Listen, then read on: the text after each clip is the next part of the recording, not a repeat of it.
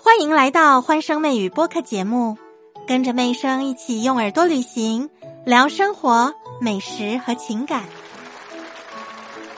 现在在朋友圈里，能跟 Chat GPT 比热度的，我想只剩下狂飙了。值得一提的是，这么惊人的热度是在大部分的中国人都还没有意识到、还没有去使用 Chat GPT 的前提之下达成的哦。短短的两个月，它成为全球最受关注的互联网服务，没有之一，绝对是唯一。在二零二三年的一月份，月活跃用户已经突破一亿，而且这一亿刚刚说的几乎是不算进我们庞大的国人。ChatGPT 成为互联网的历史上用户增加最快的一个应用程序，火爆的程度远远的超过 TikTok、微信、Facebook，就是脸书这些产品。Chat GPT 到底有多火？它的火是上得了国际版面的。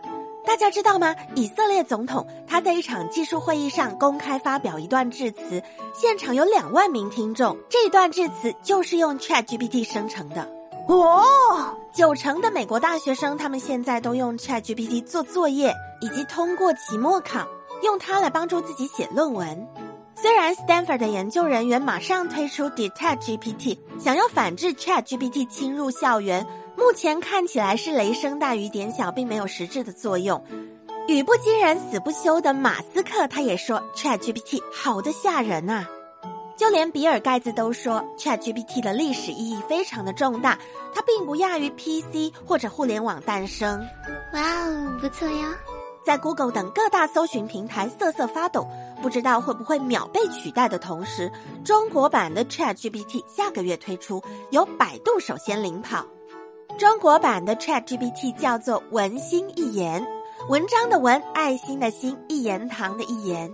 百度宣布了文心一言即将推出，而且会在三月份完成内测。